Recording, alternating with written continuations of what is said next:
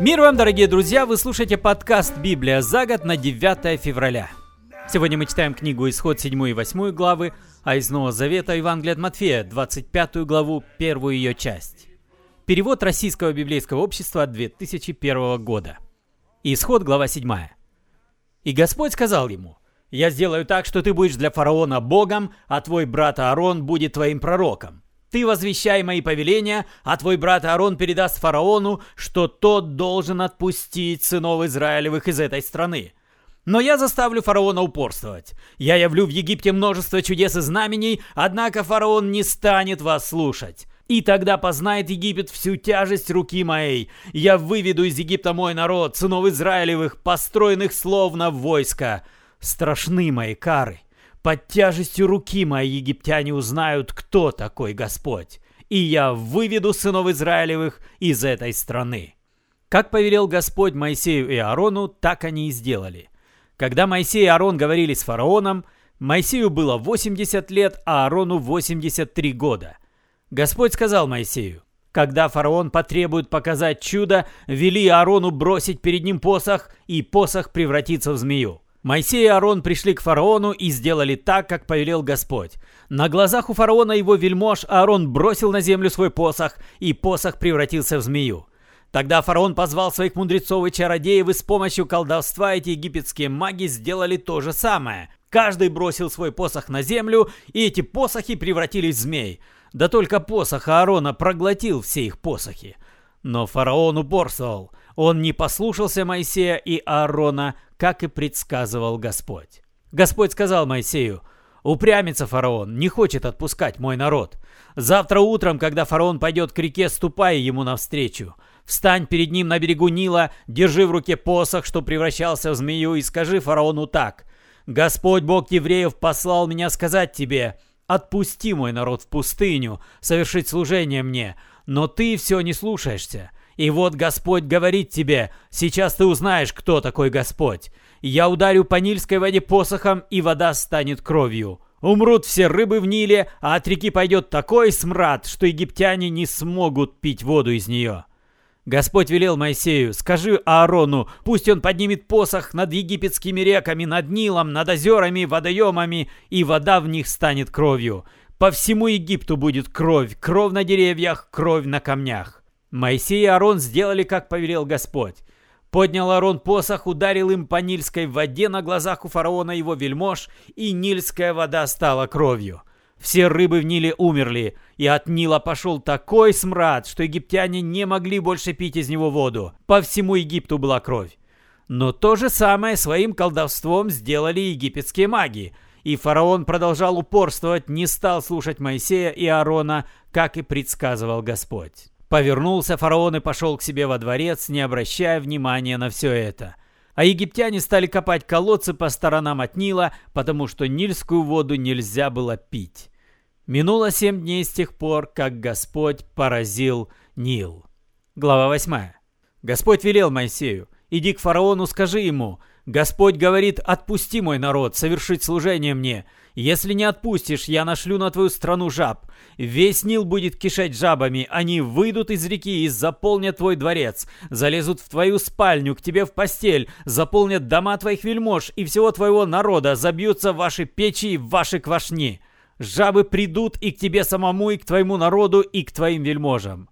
Господь велел Моисею, Скажи Арону, пусть прострет он руку с посохом над всеми реками Египта, над Нилом и над озерами и нашлет жаб на землю египетскую. Простер Аарон руку над водами Египта, и вышли из них жабы и заполнили всю землю египетскую.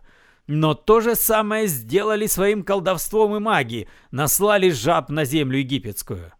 Фараон позвал Моисея и Аарона и сказал им, «Попросите Господа, пусть он избавит меня и мой народ от этих жаб, тогда отпущу ваш народ принести жертвы Господу».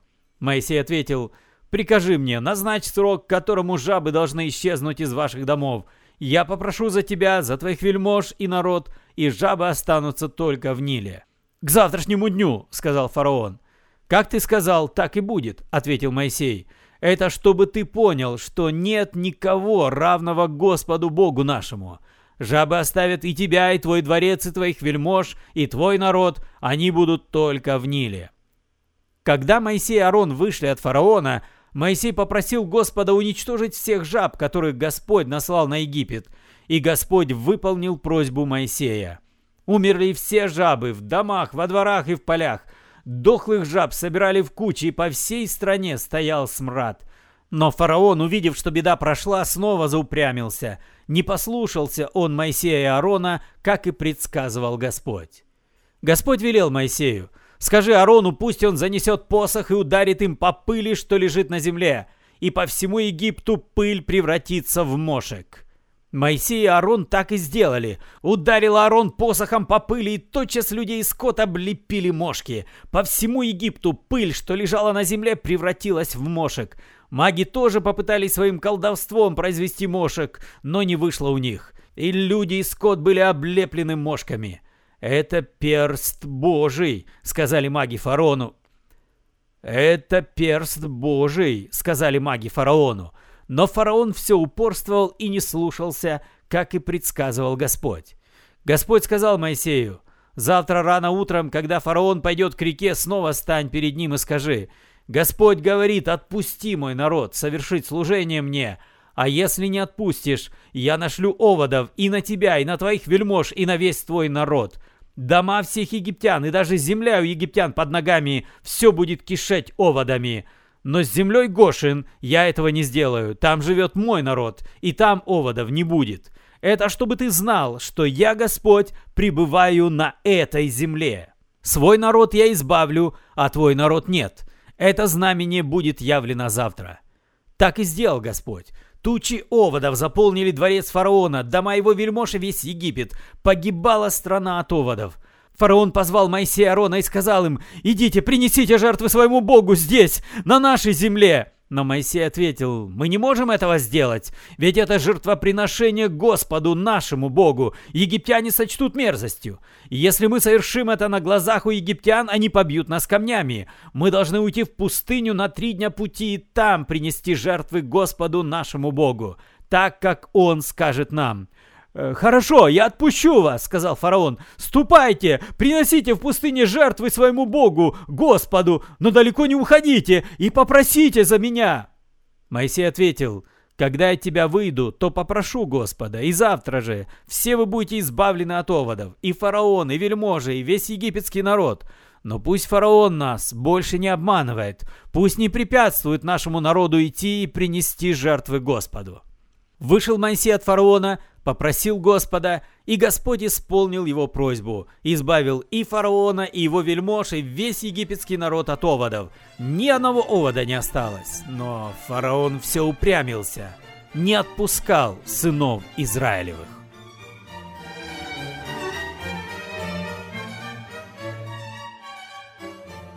Из Новозайта мы сегодня читаем перевод «Радостная весть» Евангелие от Матфея, 25 глава, первая ее часть. Потому что вот чему будет подобно тогда Царство Небес. Представьте себе, 10 девушек с факелами в руках вышли встречать жениха. Пять из них были глупыми, а пять умными. Глупые, взяв факелы, не захватили с собой масло, а умные взяли вместе с факелами и кувшинчики с маслом. Жених задерживался, и девушки стали дремать и уснули.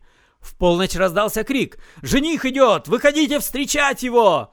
Тут все девушки проснулись и поправили факелы, чтобы лучше горели. Глупые сказали умным, «Дайте нам масло, у нас гаснут факелы!» Но умные ответили, «У нас не хватит масла и для себя, и для вас. Лучше сходите в лавку и купите». Но в то время, когда они пошли покупать, пришел жених. Девушки, которые были готовы, пошли с женихом на свадебный пир, и дверь за ними закрылась. Потом пришли остальные девушки. «Господин, господин, открой нам!» — сказали они. «Нет», — ответил он, — я вас знать не знаю. Так будьте всегда на чеку, ведь вы не знаете ни дня, ни часа. И еще представьте себе, один человек, уезжая в чужие края, созвал своих слуг и оставил на них свое имущество. Одному он дал пять тысяч золотых, другому две тысячи и третьему тысячу, каждому по силам, а сам уехал. Тот, кто получил пять тысяч, тотчас спустил их в дело и нажил еще пять тысяч. Получивший две, тоже нажил еще две а получивший одну тысячу пошел и закопал деньги своего господина в землю. Прошло много времени, и вот возвращается хозяин слуг и требует у них отчета. Получивший пять тысяч пришел и принес еще пять. «Господин мой», — сказал он, — «ты дал мне пять тысяч, смотри, я нажил еще пять». Хозяин сказал ему, «Хорошо, ты добрый верный слуга, ты был верен в малом деле, я поручу тебе большое, иди на мой пир». Пришел и второй с двумя тысячами и сказал, «Господин мой, ты дал мне две тысячи, а я нажил еще две». Хозяин ему сказал, «Хорошо, ты добрый верный слуга, ты был верен в малом деле, я поручу тебе большое, иди на мой пир». Пришел тот, кто получил одну тысячу. «Господин мой», — сказал он, — «я знаю, что ты человек безжалостный, жнешь там, где не сеял, и собираешь там, где не рассыпал». Я боялся тебя и зарыл твои деньги в землю. Вот они, держи свои деньги. Тогда господин ему ответил, негодный ленивый слуга, ты знал, что я жну там, где не сеял, и собираю там, где не рассыпал. Так тебе надо было положить мои деньги в банк, тогда, вернувшись, я получил бы свои с процентами. Заберите у него эту тысячу и отдайте тому, у кого десять тысяч. Тому, у кого есть, дастся еще, и будет у него избыток, а у кого нет, у того и то, что есть, отнимется а негодного этого слугу выбросьте вон во тьму, где будет плач и зубовный скрежет. Вы слушали подкаст «Библия за год» на 9 февраля. Спасибо за внимание. С вами был Петр Цюкало. До свидания, до следующей встречи.